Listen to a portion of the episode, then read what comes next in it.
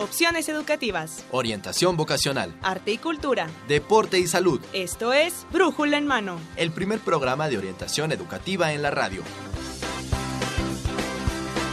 Una producción de la Dirección General de Orientación de Atención Educativa y Radio UNAM. Comenzamos.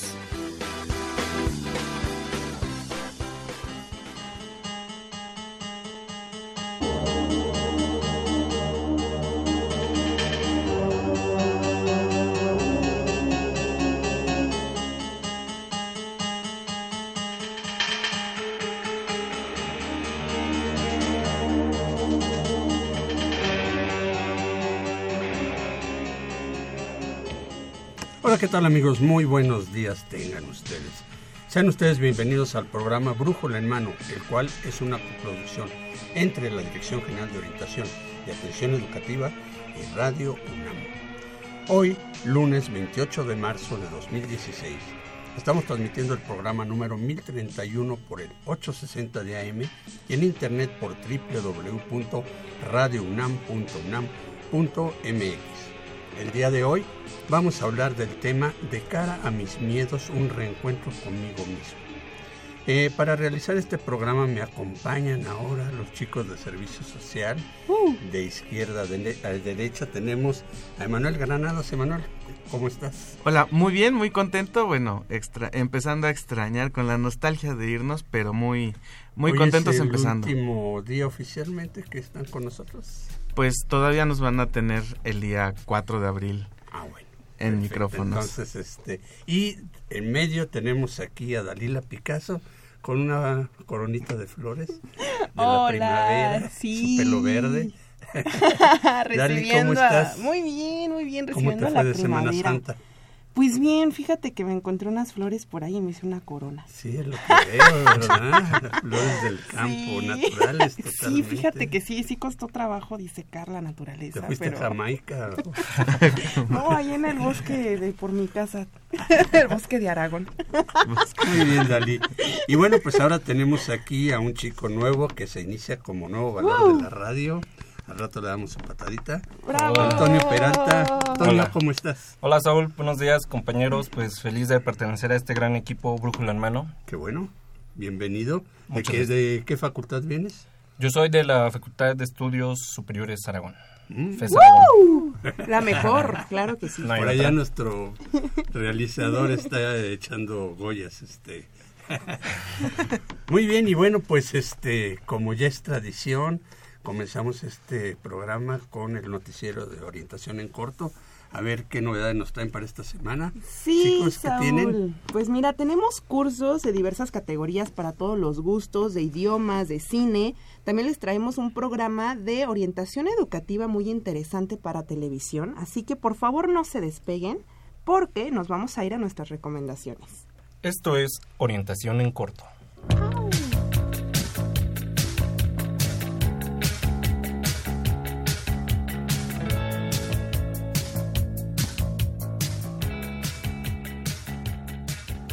Amigos, aquí no cae la noche, pero queremos invitarlos a los cursos de idiomas para el público en general que el Centro de Enseñanzas de Lenguas Extranjeras tiene para ustedes. Inscríbanse a los idiomas de alemán, chino mandarín, francés, inglés o náhuatl.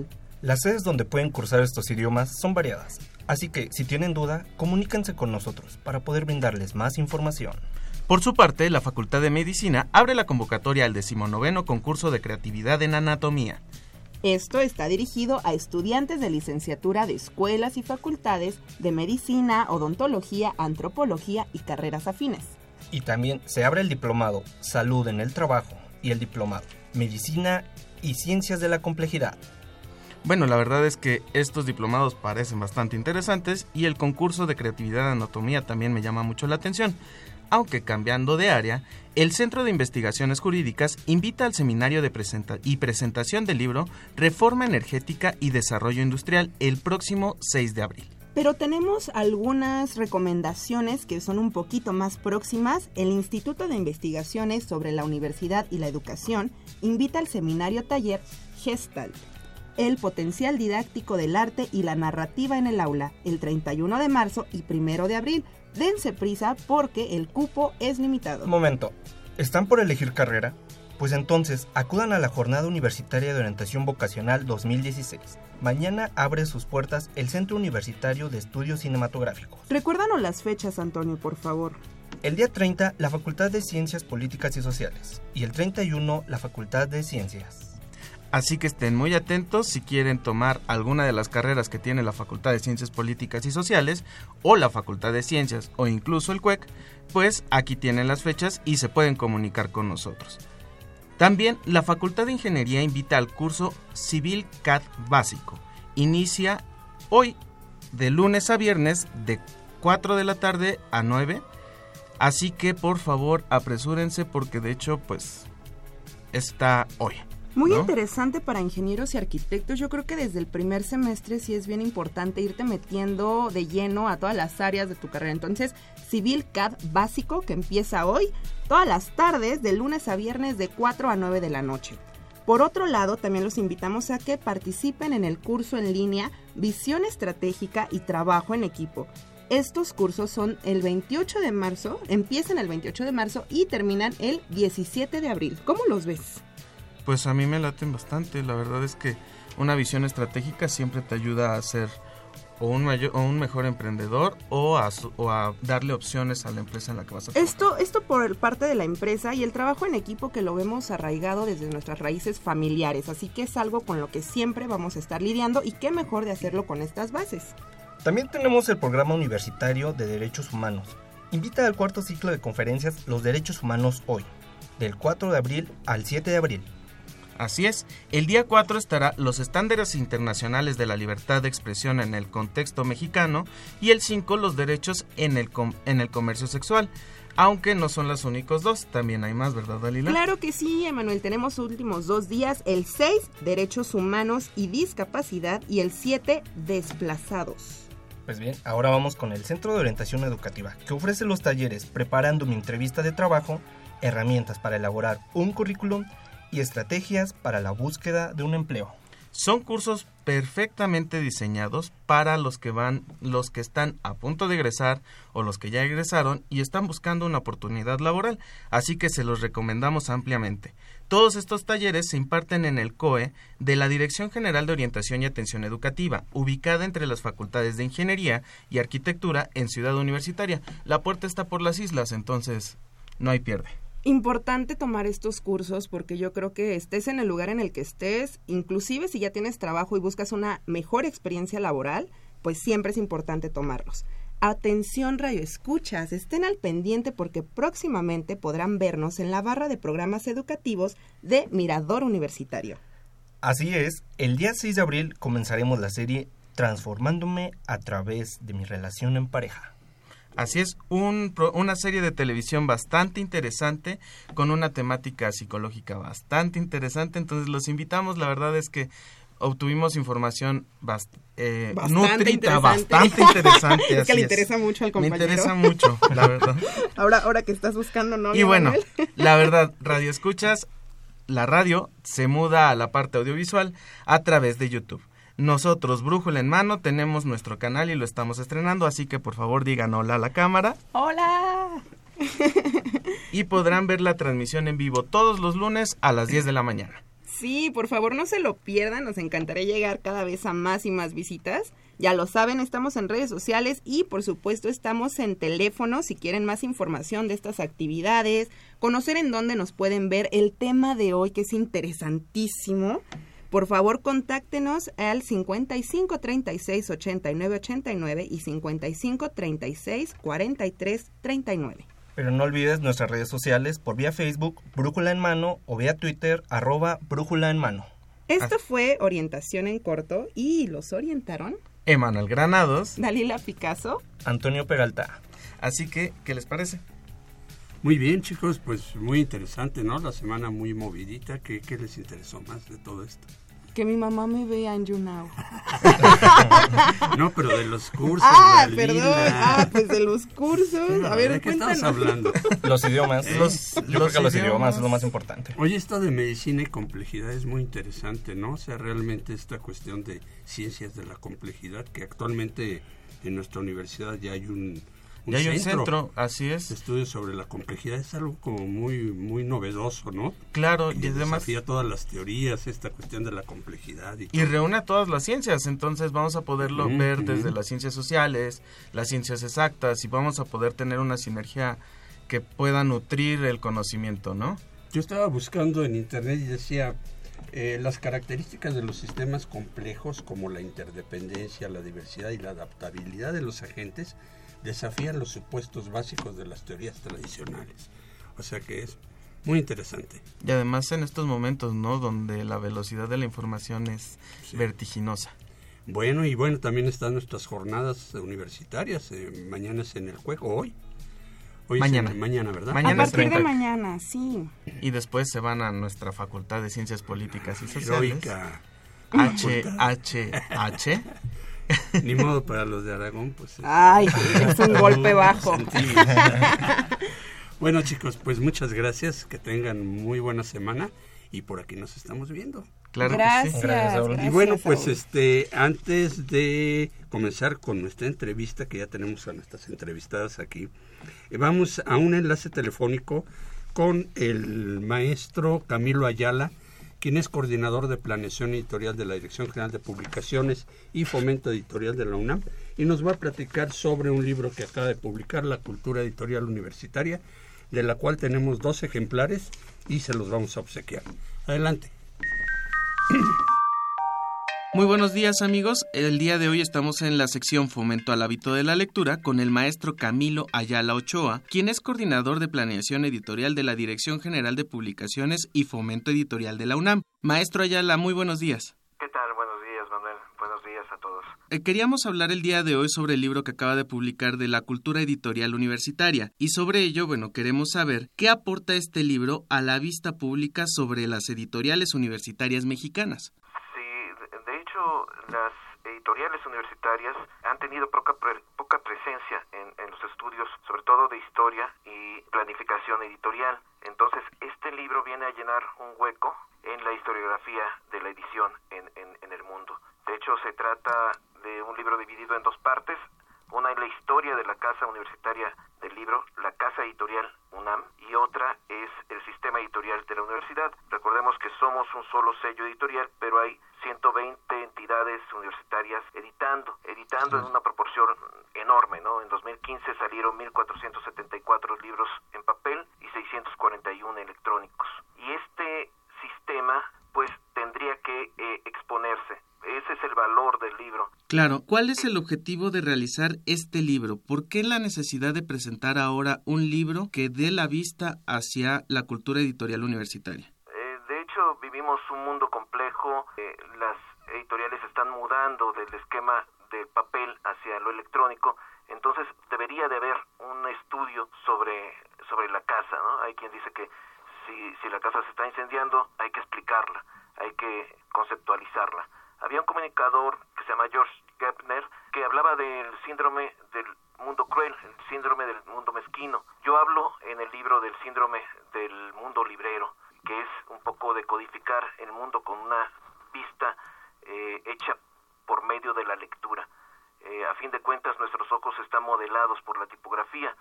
Ese síndrome de esos ojos libreros, yo los conceptualizo como de quien de quienes estamos acostumbrados a preguntarnos por la razón de las cosas, el no creer en las formas, sino en lo que puede haber detrás de ellas. Es decir, leer entre líneas, leer eh, entre, entre letras. La cultura editorial universitaria trata de, de esa visión, una visión construida en comunidad. Maestro Ayala, sabemos que el libro ya fue presentado en la FIL de Minería y el público tuvo un segundo acercamiento con él en la librería Jaime García Terrés. ¿Dónde más va a presentarlo? Se va a presentar en la Feria Internacional del Libro de Pachuca, en la Universidad Autónoma de Baja California, en la Feria Internacional del Libro de Bogotá, eh, quizá en Jalapa también. Eh, hay básicamente lugares, ¿no? Facultad de Ciencias Políticas y Sociales en la UNAM, en la fiesta del libro y la rosa que organizamos con motivo del Día Internacional del Libro, Día Mundial del Libro y del Derecho de Autor, aquí en el Centro Cultural Universitario, en la Biblioteca de Tepatitlán. Son varios lugares para mostrar esta huella eh, histórica del libro de la UNAM. ¿Habrá algún lugar en Internet donde, donde podemos enterarnos sobre las fechas? Sí, nuestro sitio eh, libros.unam.mx. por último, maestro Ayala, ¿dónde y a qué costo se puede acceder a la publicación? Está en la red de librerías eh, que tenemos. Hay tres librerías en Ciudad Universitaria pero también están en, en, la colonia Roma, en la Casa Universitaria del Libro, en un paseo por los libros, eh, ahí en el pasaje Zócalo Pino Suárez del metro, y además en la librería virtual, que en el sitio libros.unam.mx pueden acudir a, a, pedirlo. Cuesta 205 pesos. Para los universitarios, bueno, hay un descuento del 50%. También si lo piden por internet en un domicilio de la República Mexicana, el costo es gratuito el del envío, digamos. Amigos, esto fue Fomento al Hábito de la Lectura con el maestro Camilo Ayala Ochoa. Maestro, muchas gracias por haber estado con nosotros. No, muchísimas gracias y muy buenos libros. Mi nombre es Emanuel Granados, por favor no se despeguen de Radio NAM y Brújula en mano. Muy bien amigos, pues ya estamos de regreso y bueno, pues este, tenemos aquí ya eh, a nuestra co-conductora este, mi compañera Evelia Valdovinos, que es eh, académica orientadora de la Dirección General de Orientación y Atención Educativa. Eve, ¿cómo estás? Bien, un poco de vacaciones? Bien, una semana que nos ayudó a reflexionar. Faltó un poco, ¿no? Para seguir la reflexión, pero bastante bien. Muy buenos días a todos los radioescuchas. Qué bueno que nos acompañan el día de hoy. Sí, como todos los lunes. Como todos los lunes. Y esperamos que nos hagan llegar todas sus dudas, sus comentarios. El tema de hoy es muy interesante, así que por favor pónganse en contacto con nosotros. A dos especialistas. Vamos a regalar dos ejemplares de el libro del maestro Camilo Ayala se llama La Cultura Editorial Universitaria, es de Camilo Ayala, y la pregunta que ustedes, tenemos dos ejemplares, la pregunta que ustedes, por favor, nos pueden contestar es, ¿cuál ha sido el, más, el miedo más grande que han tenido que enfrentar en su vida? Si pueden ser breves, ya saben que estamos en, en, teléfono, en la radio, así que les pedimos que por favor se comuniquen para poderles regalar estos dos, alguno de estos dos ejemplares. ¿Cuáles son los teléfonos CB en que nos pueden localizar y las redes sociales? Tenemos los teléfonos 55 36 89 89, 55 36 43 39. Estamos también en brújula en mano hotmail.com y en internet www.radiounam.unam.mx. Recuerden que a partir de hoy también estamos en YouTube. YouTube. Hola. Y bueno, pues vamos a presentar a nuestras maestras rápidamente. Les recuerdo el tema del día de hoy, de cara a mis miedos, un reencuentro conmigo mismo. Para esto nos acompañan las maestras Elizabeth Montaño Gómez y la maestra eh, Guadalupe Tobar Navarro. Muchas gracias por acompañarnos. Buenos días, gracias. La maestra eh, Guadalupe Tobar, ella es maestra en enseñanza superior y es orientadora de la de Goce también. La maestra Elizabeth Montaño Gómez es maestra en sensibilización educativa con orientación gestal, también orientadora de nuestra dirección y autoras del taller que próximamente se impartirá, en la de Goae, que es Enfrentando mis miedos, un reencuentro conmigo mismo. Sí, Así es. correcto. Así es. Maestra. Gracias. Gracias. Y pues vamos a las preguntas rápidamente porque es un tema interesantísimo. vamos a abordar uno de estos de estas emociones básicas en el ser humano y qué significa tener miedo, este, maestra Lupita. Pues es un estado de alerta muy importante en el ser humano el, la percepción de este miedo eh, que nos provoca, bueno, un cambio, ¿no? En las sensaciones corporales, a lo mejor sudoración, a lo mejor eh, sentir cierto estrés, nos puede estar avisando de eh, situaciones a enfrentar en las cuales nosotros tenemos que determinar si se trata de una situación de supervivencia o si más bien es un miedo que ya nos hemos creado. Ah, muy bien. Entonces tiene una función específica el miedo, ¿verdad, maestra Elizabeth? Así es. Pues es nuestro detector, es nuestra alarma de cualquier peligro, cualquier amenaza. Es un sentimiento inherente al ser humano. Entonces tenemos que estar, como comenta Lupita, alertas. ¿A qué información nos quiere llevar? ¿A qué acción para prevenir cualquier eh, amenaza o peligro, como ya comenté. Entonces, bueno, si en algún momento determinado sentimos esa sensación desagradable que nos está avisando el organismo de protégete, cuídate, tenemos la opción de huir o enfrentar este peligro. Entonces tiene una función, maestra Elizabeth, tiene una función el miedo. Así es. No es algo fuera de lo normal, o sea, nuestro organismo es, tiene una Es función. un medio de supervivencia, entonces. Así es, es un mecanismo de defensa, es un mecanismo para la supervivencia, nos alerta todo el tiempo. De Entonces hecho, también conlleva un autoconocimiento, ¿no? Saber que esto que estoy sintiendo, como decía Lupita, de sudoración, de ansiedad, algo, y todos los síntomas que ella mencionó, algo me está diciendo, algo me está hablando. A veces es, ni siquiera lo puedo ver, pero lo percibe mi organismo. Lo, lo estoy percibiendo con mis sentidos, no es algo claro quizás, pero está. Y entonces hay que aprender a escucharnos para Así es. poder poner acciones, ¿no? así es. Sí, generalmente el miedo eh, nos está avisando de que no, no contamos con la información suficiente para la solución de lo que se nos está presentando.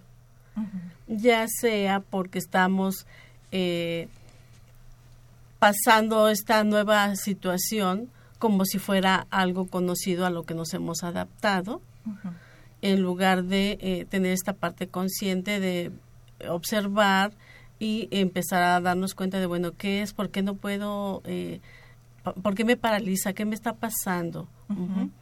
Y a veces es lo que hacemos, repetimos condicionamientos en lugar de darnos cuenta de que pues, se trata de una situación nueva y que por lo tanto, bueno, tenemos toda la posibilidad de darnos el tiempo, el espacio, el momento para la reflexión. No hay reflexión, eso es lo que nos sucede. Maestra Elizabeth, ¿y cuáles son los miedos más frecuentes que enfrenta el ser humano? Bueno, hay muchos miedos que podemos tener el ser humano. Eh, por ejemplo, nosotros trabajamos con los jóvenes y a partir de ello detectamos o ellos nos manifiestan sus miedos.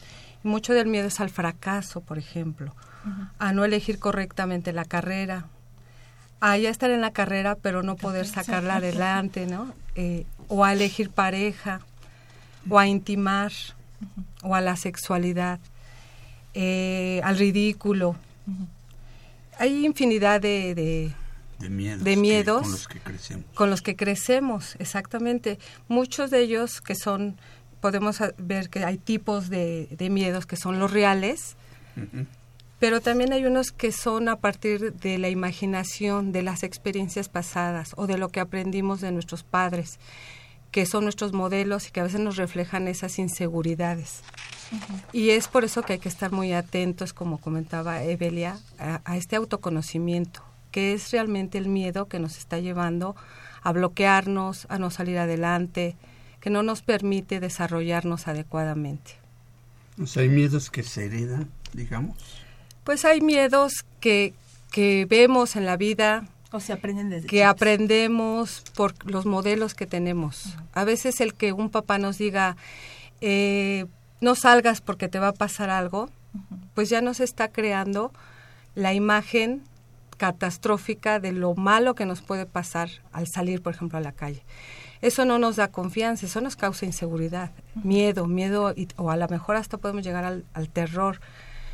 Me van a asaltar, o me van a violar, o me van, ¿qué me va a pasar? Que va, que va a transgredir mi integridad, ¿no? Como persona. Imagínense, los papás lo hacen por cariño, por cuidar a los hijos, pero a veces sin querer transmiten esos, esas inseguridades, ¿no? esos miedos. Aunque en la sociedad actual en la que vivimos nosotros, nosotras, también esa situación de inseguridad ya es como muy común.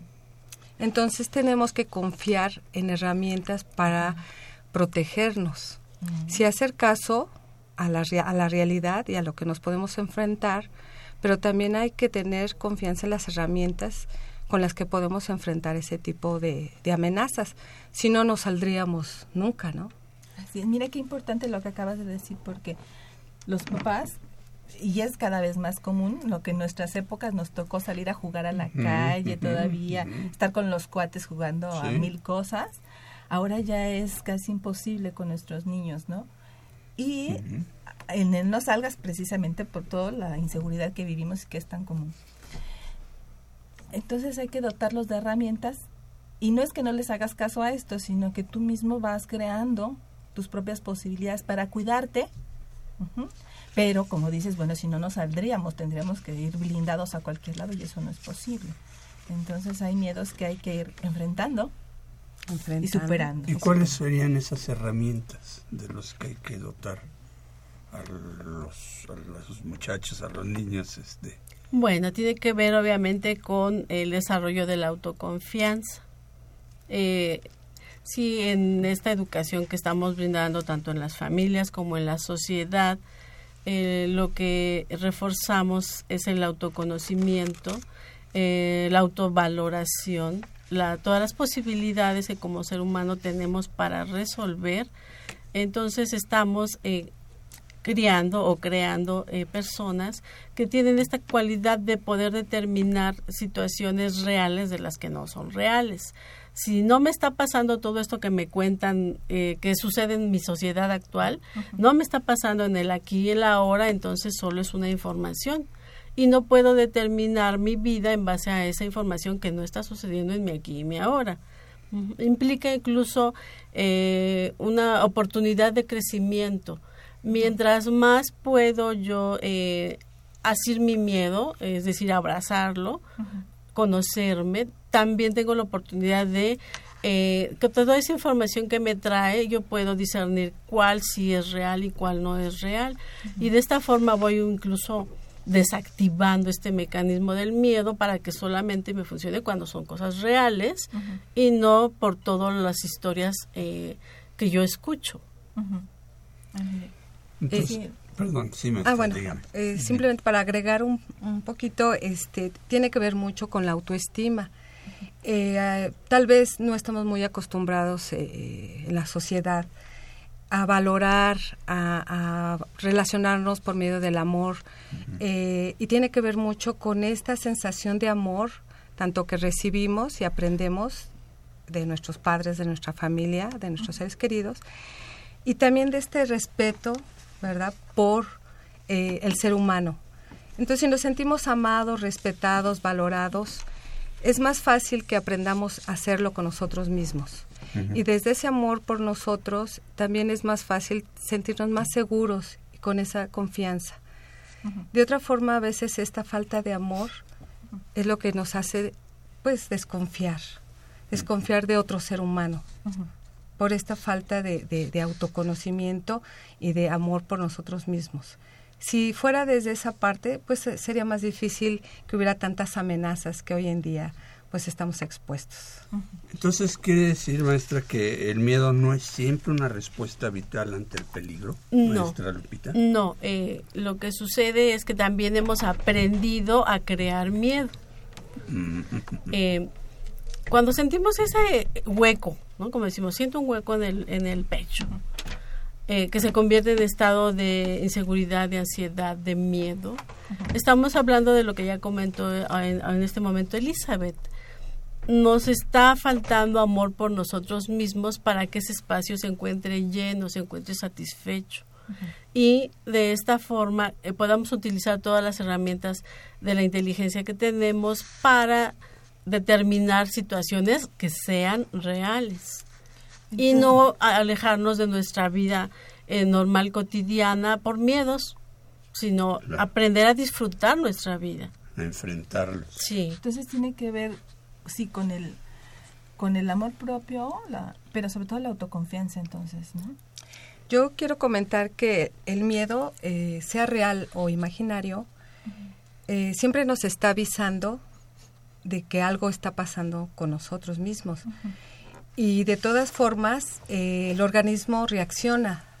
La amígdala, que es parte del cerebro y que tiene esa función de, detectar los peligros, va a funcionar sea imaginario o sea real. Entonces lo hace para protegernos y avisarnos que tenemos que hacer algo para nuestro bienestar. Así que no podemos eh, dejar a un lado que por ser imaginario no le hagamos caso o por ser real sí le hagamos caso, sino de cualquier forma tenemos que hacer caso, sea uno. Un paso sería ya discernir cuál es uno y cuál es el otro. Discernir y tomar acciones de cualquier forma, porque nos están avisando que algo no está bien. Si es que imaginario, pues a lo mejor estamos... De que tiene miedos imágenes, pero hay gente que los confunde. Así es. Así que es. puede no, no saber cuál es uno y cuál es el otro. Un paso o muchos adelante sería que efectivamente pudieras darte cuenta de aquellos que dices, no, yo sé que el miedo a las arañas o las fobias o todo esto no, no es algo real porque no me pueden atacar, no me pueden matar, no pasa más allá. Más allá. Pero el es que el, el imaginario Ajá. tiene que ver mucho con nuestra experiencia pasada. Claro, o con nuestra experiencia pasada que proyectamos a futuro. Ajá, ¿sí? Si algo mal ya me pasó, claro. o yo aprendí que el perro alguna vez ¿Me mordió a alguien o me mordió, pues claro que ahora voy a pensar que a un futuro cuidado.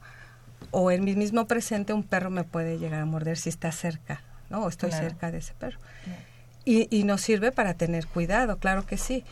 Lo malo es cuando el miedo nos rebasa. Ajá. Esa era una pregunta, maestra. ¿El miedo nos hace huir o presentar batalla? ¿Quién Depende de cómo hemos aprendido precisamente en la educación. Eh, puede ser que el miedo nos haga actuar y entonces ah, salimos de la situación ah, rápidamente y a lo mejor bien o a lo mejor mal. Pero también puede ser que nos bloquee tanto que no sepamos eh, qué acción tomar y entonces nos bloquea, nos paraliza. Pero de todas formas, cualquiera de las dos respuestas nos está avisando de que dentro de nosotros hay un, eh, una decisión, una separación, esa falta de eh, conocimiento en donde nosotros nos sentimos como minimizados, sin poder interno, como si estuviéramos siendo víctimas, ¿no? En este caso, a lo mejor de una sociedad actual. Y en lo que tenemos que trabajar precisamente es en recobrar toda esta autoestima, todo eh, esta confianza y eh, la cualidad para discernir, bueno, si me paraliza, incluso puedo empezar a utilizar mi inteligencia y darme cuenta qué otra respuesta puedo tener, ¿no? Porque si estoy paralizado, bueno, pues estoy bloqueado a todo, ¿no? Y generalmente, si tengo este mecanismo de defensa, también se presenta en otras situaciones de mi vida. Pero por el contrario, si lo que me hace es actuar, pues actúa como viene y tampoco lo reflexiono, no hay una reflexión y seguramente este mecanismo igual se encuentra incorporado en otros aspectos de, de mi desarrollo.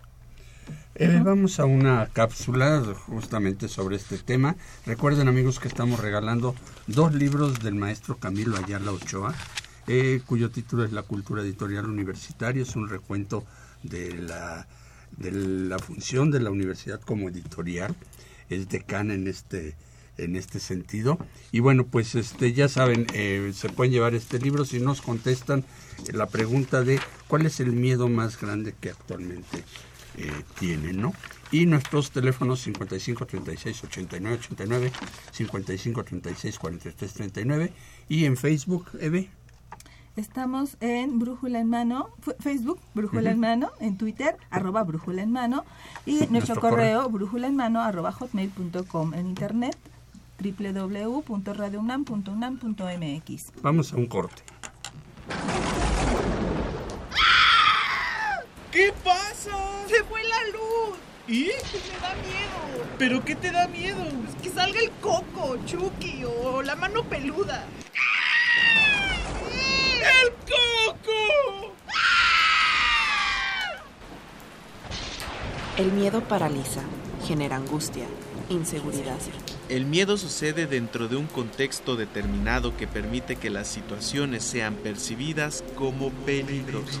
Cuando esto sucede, la mente pone al servicio de la imaginación el sentido de peligro. Por tanto, el miedo es más un pensamiento que un sentimiento. Si alguna vez has escuchado que le tememos a lo desconocido, no es del todo cierto. Más bien, le tememos a aquellas cosas conocidas que proyectamos a lo desconocido. Además, todo miedo puede ser adquirido como parte de un pensamiento compartido, salvo aquellos episodios vividos que generan un alto impacto que repercuten en temor. Dentro de todos los miedos que crees poder tener, solo existen tres miedos básicos. Soledad, impotencia y descontrol, que se proyectan en situaciones de futuro. Pero no te angusties, al miedo se le puede combatir, enfrentarlo a través de la decisión y de la comprensión de que nosotros mismos estamos generando esa idea.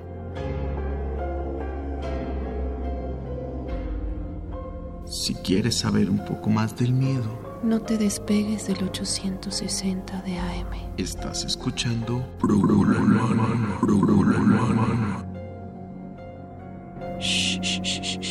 Ya, no te asustes, no te asustes. Muy bien amigos, pues ya estamos de regreso con nuestra cápsula de mello. De mello. para enfrentar los miedos. Y bueno, pues este tenemos aquí una llamada de un radio escucha frecuente, José Enrique Camacho. Él dice que su mayor miedo es que mi hijo, que su hijo, no se forme académicamente y con éxito. Y ten- dice, tengo miedo que mi hijo fracase. ¿Cómo ven estos miedos, maestra? ¿Son Pues, frecuentes? sí, es, una, es una pregunta de Fundados mucha modernidad, Ajá, sí, es muy ¿no? Porque es, es un miedo eh, de nuestro de nuestra cultura actual eh, y es creo que parte de lo que un padre eh, pensaría, ¿no? Bueno, mi mayor miedo es que mi hijo no logre concretar todo eh, su ciclo de desarrollo, ¿no? Incluyendo pues el aspecto de una carrera. Mm. Muy válido, claro. Sí, sí es muy normal, eh, día con día lo, lo escuchamos. Eh, los chicos que llegan con nosotros a orientación vocacional eh, platican de esos miedos que sus papás tienen y que muchas veces eh, solo ellos lo perciben, los chicos, como una presión. Tienen más miedo de, de, de defraudar a los padres que de vivir una experiencia fabulosa, que es el poder elegir con toda libertad una carrera y disfrutarla y a lo mejor desde ahí hacer el máximo esfuerzo y sacar el mayor potencial. Desde esa tranquilidad y, y de esa eh, posibilidad de elegir algo que realmente les guste, que realmente se sientan Y capaces. lo mejor para los hijos siempre, ¿no? Y, y el ver a los hijos felices, disfrutando, es mucho más posible y más probable que lleguen al éxito. Y, y aparte hay que definir éxito, porque a lo mejor para el hijo el éxito es hacer Claro, bien las cosas, pero desde dinero, disfrutarlas. Pero a lo mejor y- para los papás es que tengan mucho dinero, o al revés, ¿no? A lo mejor, a lo mejor para los chicos. Y a veces no nos damos cuenta que solo estamos eh, basándonos en estereotipos, en exigencias sociales que eso deteriora mucho eh, pues la posibilidad de crecimiento sano de nuestros propios hijos ¿no? Entonces, si bien como dice Lupita, es un miedo que actualmente nos permea a las mamás y a los papás, es importante también aprender a soltarlos un poco, a soltar tus miedos, saber que son tus miedos como mamá o como papá y intentar, porque yo sé que es difícil, soltarlos a ellos para que vivan esta parte. Toda toma de decisión conlleva un riesgo finalmente. Entonces, esta vida no está segura con nada, ni con ninguna carrera, ni con nada. Entonces, aquí yo Sí. creo que entra esto que hablábamos hace un rato de qué sería lo real y cuál será lo imaginario. Sí. Porque finalmente toda esta expectativa que nos hemos creado desde que estábamos esperando al hijo, la hija, esto que nos creó al que a, a la hora de que nació y después que pensábamos que iba a estudiar la el kinder, la primaria, la secundaria, la preparatoria y ahora la carrera y entonces quiero, como, como dice este, Elizabeth, claro que quiero, por favor, elige una carrera donde te paguen bien, donde encuentres trabajo, donde es, y ya, y ya empiezas a, los, los chavos empiezan a hacer Y todo ustedes un como mundo de- académicas lo saben, a veces les llevan muchachos que es que pobre, es más la presión. filosofía, ¿no? Lo Sí. traigo a que me lo compongan. O mi carrera, mi- en mis tiempos mi carrera eh, O todos su- supuestamente no dejaba dinero, ¿no? Sí. Y no, el, el éxito tiene que ver con cómo cada quien concibe el éxito. Y esto nos lleva a otro terreno que tiene que ver con el miedo. Bueno, ¿qué creencias tenemos detrás de todos estos miedos? ¿Cuáles son esas creencias? ¿No? Hay que empezar esa reflexión y esta indagación interna de qué es lo que para mí es valioso, cuáles serían esos valores importantes para mí. Y entonces, ¿cómo es que el mecanismo del miedo me está bloqueando, me está eh, impidiendo alcanzar esas metas? Y de eso se trata pues el taller que estamos creando. Es nada más aquí quería puntualizar un poco porque en el caso del papá que nos habla, estas, estos miedos no, no solamente, es, o sea, son sus miedos, pero la decisión y la acción no está tanto en sus manos, No. está en otra persona y entonces eso sí es importante hacerlo a un lado porque no dependen de ti tampoco, no es todo lo que Lo que puedes hacer es apoyar, orientar, Claro. estar ahí, pero no puedes solucionar. ¿no? Sí. Y entonces Y ya. sin embargo, sí es cierto, el chico llega con toda esta información y, y pesando, ¿no? Y a veces el trabajo le permite darse cuenta de que de hecho no eran sus miedos, sino eran de miedos la de la familia, del- del, sí, del entorno, Sí, ¿no? del momento que está Ot- viviendo. Otro radio escucha Alberto Ayala Galván nos dice que a él le da mucho miedo hablar en público, que le empieza a dar como nerviosismo y mucha inseguridad. Yo creo que bueno, esto es parte de También los miedos que nos infundan al fracaso, ¿no? De que bueno, todo lo que tenemos que decir tiene que estar al fracaso, dicho, al ridículo. al ridículo, a ser nos- vistos, nos- Por eso tiene que ver mucho del autoconocimiento, porque Claro. si en la familia eh, se ridiculiza, eh, Claro. se estigmatiza el fracaso, no como una experiencia donde puedes caer pero levantarte y seguir adelante y sí vas a poder y, y no importa, es parte del, del ser humano, sino cómo es posible, te equivocas, eso no se hace, o te ríes o te burlas o minimizas, claro que es parte de lo que puede eh, fomentar que haya miedo pues a enfrentarse Al pues al público. público, a las personas. Por otro lado es también, bueno, pues esa creencia, ¿no? El decirnos esos pensamientos, a partir de esas creencias, pensamientos donde uno dice no voy a poder, se me va a olvidar, me van a juzgar, la crítica va a ser imperdonable, voy a quedar bien mal, mi autoestima obviamente se va a trastocar. Pues claro que si me digo todo eso, posible- posiblemente me voy a, ajá, me voy a, causar.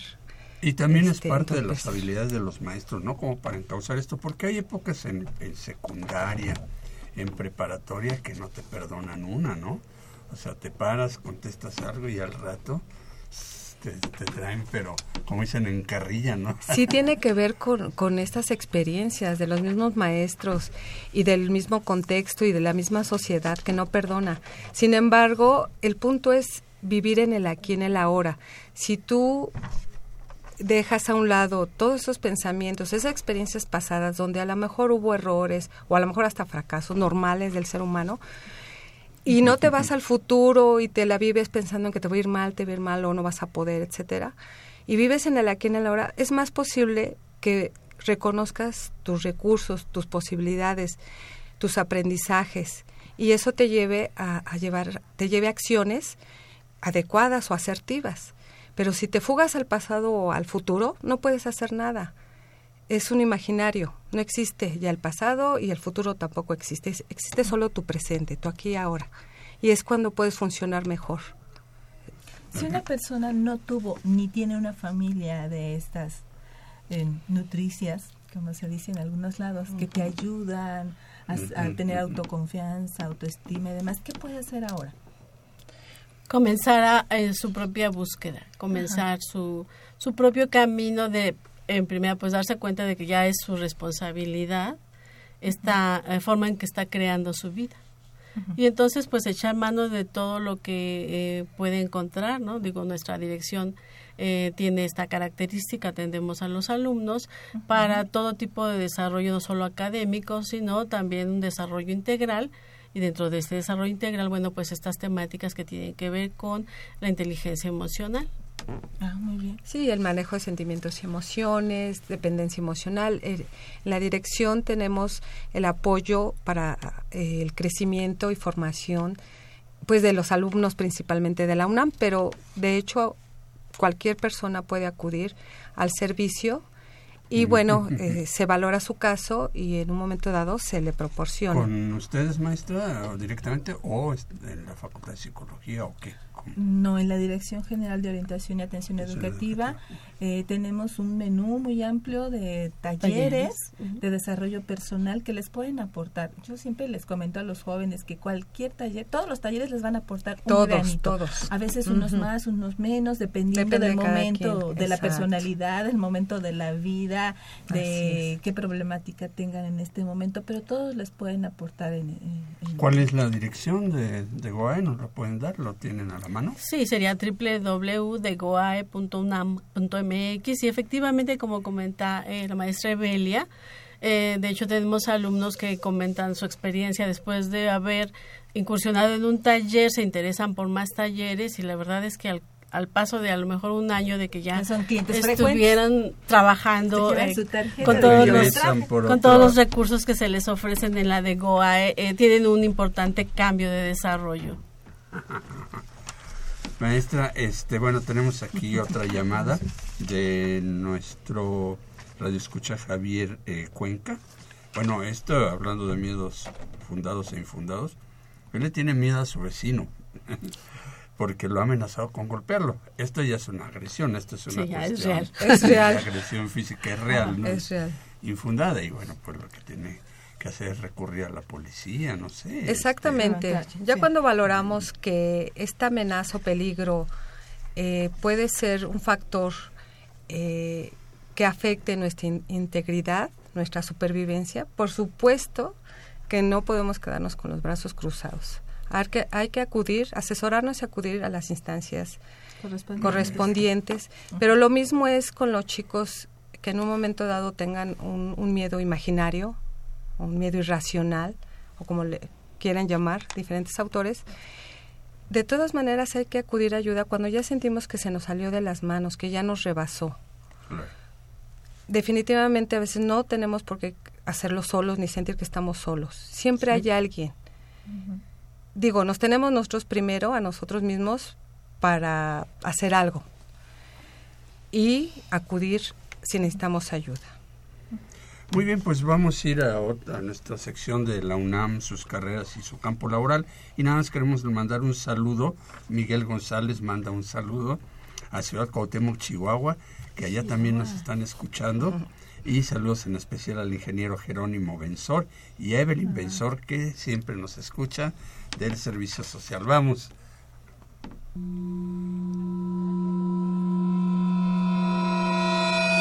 Oye, estuvo bien buena la película, ¿no? Si no inventes, Dali, jamás, te lo juro, jamás imaginé ese final. Ay, no traje mi chamarra. Ay, te dije que iba a llover. Ay, no, por culpa de este clima loco me voy a enfermar, ¿eh? A ver, a ver, a ver, a ver. El clima no tiene toda la culpa, ¿eh? Son procesos naturales originados por la interacción entre la Tierra, el ambiente y hasta la sociedad.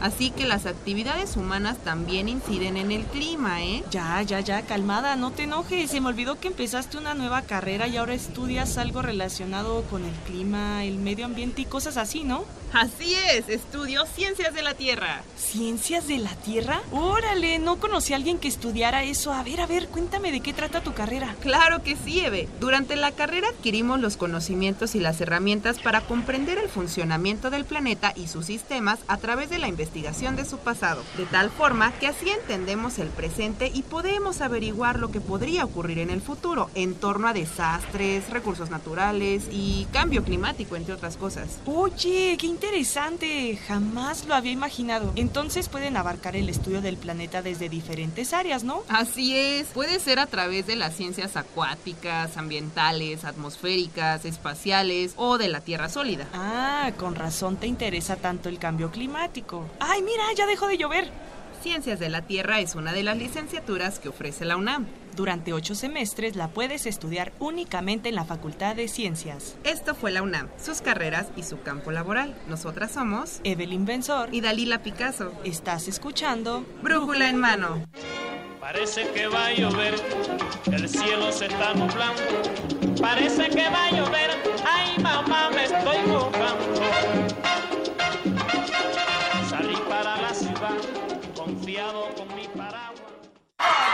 El primer programa de orientación educativa en la radio. Brújula en mano. Entrevistas, Debates, Eventos culturales y deportivos. académicos y recreativos. y todo lo que deseas saber sobre el campo de la orientación educativa. Escúchanos todos los lunes de 10 a 11 de la mañana. Por Radio UNAM 860 de amplitud modulada. Y en internet en www.radionam.unam.mx. Brújula en mano, el primer programa de orientación educativa en la radio. Opciones educativas. Información escolar, Becas, Bolsa Universitaria de Trabajo. servicio social, premios y reconocimientos, Formación cívica. medio ambiente. salud y calidad de vida. Turismo y recreación. Muy bien amigos, pues ya estamos de regreso y en la recta final de nuestro programa, Eve. Este, y bueno, pues eh, hay un taller, Hay un taller que próximamente iniciarán las maestras y quisiéramos que nos platicaran Así sobre es. esto, ¿no? Les recuerdo el nombre del taller, se llama De cara a mis miedos, un reencuentro conmigo mismo, conmigo misma. Y nos pueden platicar cuál es el enfoque que manejará este taller.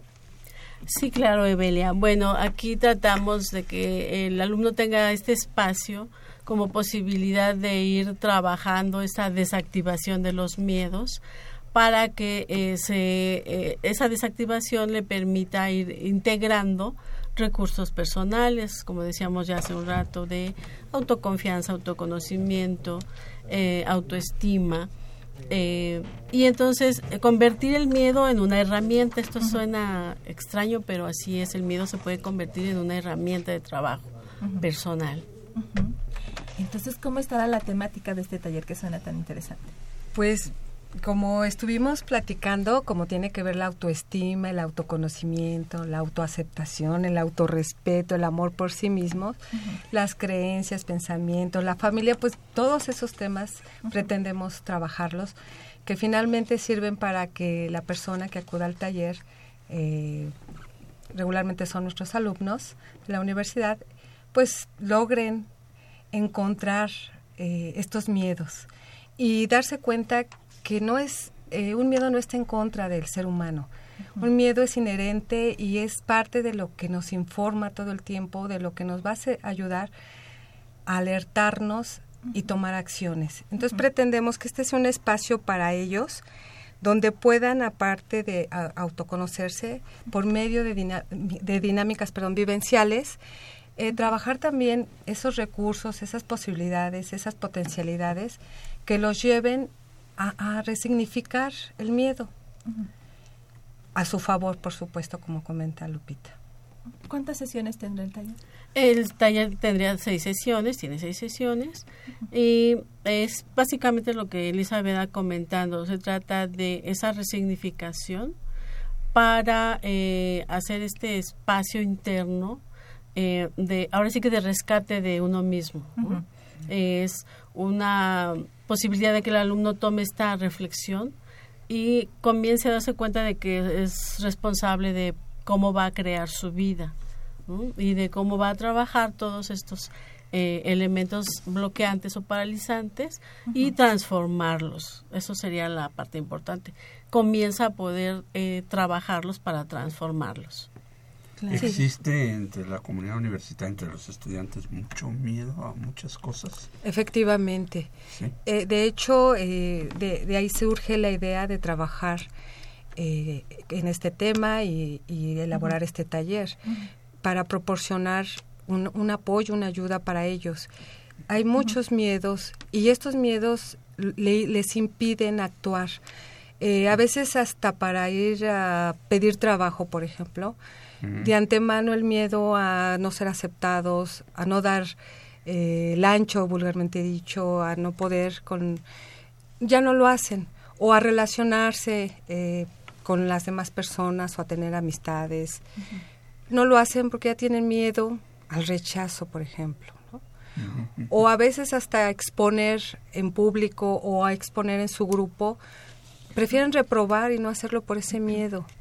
Y este miedo impide que ellos hagan muchos aspectos de crecimiento y de armonía que los va a llevar a, a estar con ellos mismos, desde ese amor por ellos mismos, desde esa aceptación.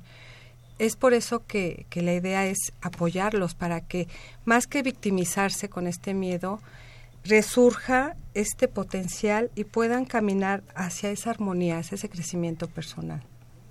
No es una terapia, es un taller. o es un taller yo- vivencial.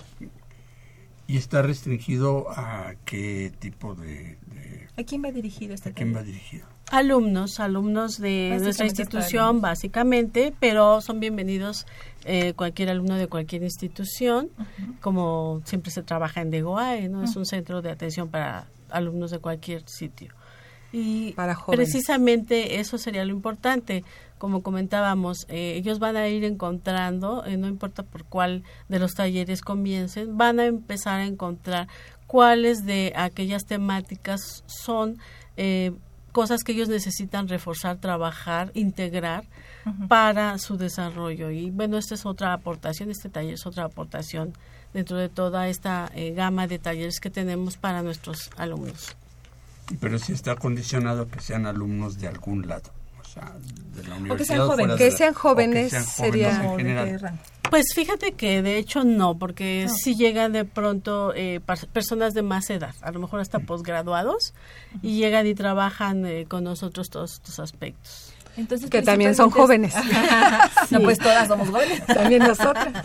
Está dirigido a jóvenes, pero si alguien más se integra tampoco hay mayor problema. No hay no, no lo ha habido. su- sí. ¿Y a dónde pueden ponerse en contacto con ustedes? Además de, de la página de la de GOAE, ¿hay algún teléfono, maestra, algún correo electrónico?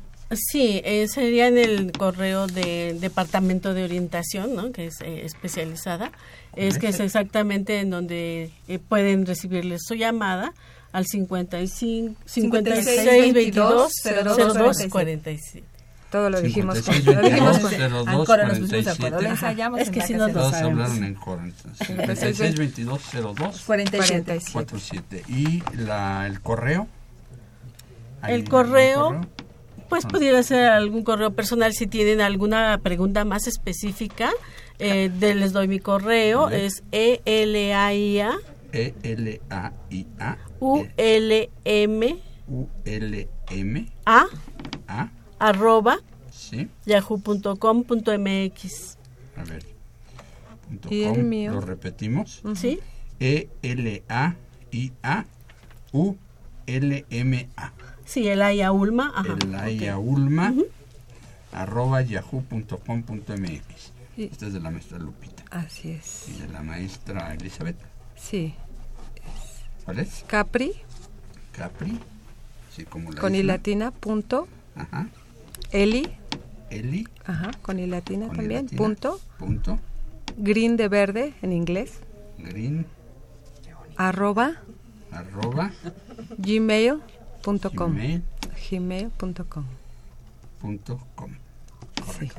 Bueno, capri.eli.green, g r e e n arroba gmail.com. A ver, este, Nos llama María González Pérez, ella nos comenta que eh, del miedo, inseguridad, donde vive hay mucha violencia, nos habla de Iztapalapa, donde eh, hay mucha violencia, asaltos y robos. Y quiere felicitar felicitarlos por la ayuda que brindan a los becarios y le gustó mucho la voz del nuevo becario, que dice que es su hermana o su mamá. también nos habló Dalila Picasso, de 24 años, fíjese qué, qué jovencita, y dice que ella solía tener, solía, no sé si ya no lo tiene, tener miedo a los partos y todo lo relacionado al dolor. Es un es un miedo fundado, ¿no? claro A todos nos da natural miedo el Duele. dolor, ¿no? Sí, duele. Las inyecciones y demás. Cuando terminan su servicio social y ya se tienen que ir, pues es un dolor. claro A ver, muy bien. Entonces, este, pues ya estamos en la recta final. No sé, ¿hay alguna otra pregunta, Eve? ¿Algún ¿Alguna- comentario algún final, comentario final que quieran hacer? ¿Una invitación? Sí, eh, a lo mejor comentar al público que estamos en una época de modernidad con tantas situaciones desafiantes que eh, pues estos mecanismos eh, de defensa se, se incrementan. Y sería importante pues que empecemos nuestro, tra- nuestro trabajo eh, interno, eh, ya sea con libros que empecemos a leer o con la ayuda que aquí les hemos comentado que tienen en Degoae, pero el caso es eh, que podamos avanzar, porque el miedo puede dejarnos estancados en nuestro desarrollo. Y la verdad es que el miedo puede ser usado a nuestro favor, de hecho eso sería su, su, cre- su Lógica. forma, sí, su lógica, porque es miedo eh, para nuestra supervivencia, entonces es, eh, su lógica es nuestra supervivencia. Muy bien, maestra Y yo Lupita. nada más comentaría este, una frase de, eh, de una autora eh, que trabaja eh, con estos temas y dice, el amor es la fuerza de sanación más poderosa que existe. Amarnos significa sentir un gran respeto por nosotros mismos y una aceptación de quienes somos. A mí me gustó mucho esa- esas frases. Muy bien. Maestra, pues muchísimas gracias, les agradecemos mucho su presencia en este programa. Y bueno, pues este, todavía gracias. estaremos en los eh, teléfonos por si alguien quiere eh, los teléfonos 56220247 de la maestra Guadalupe Tobar Navarro o de la maestra Elizabeth Montaño. Así es, Muchas es gracias, gracias, gracias por Muchas gracias a ustedes sí, por Y Eve, pues ¿qué tenemos para la próxima semana? Muy listos que tenemos la próxima semana. Las carreras van a tu CCH. Va a haber control remoto Ah, desde el. CCH Sur. ¡Uh! Vamos a hacer un control remoto desde el CCH Sur. Si alguno es este, egresado del CCH Sur, los invitamos a escucharnos. Glorioso.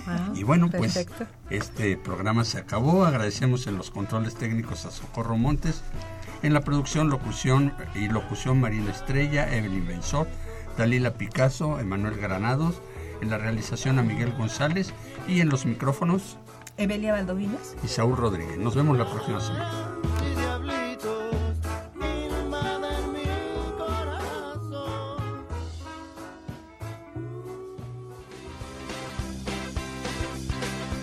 La Dirección General de Orientación y Atención Educativa, Y Radio UNAM presentaron Brújula en Mano. el primer programa de orientación educativa en la radio.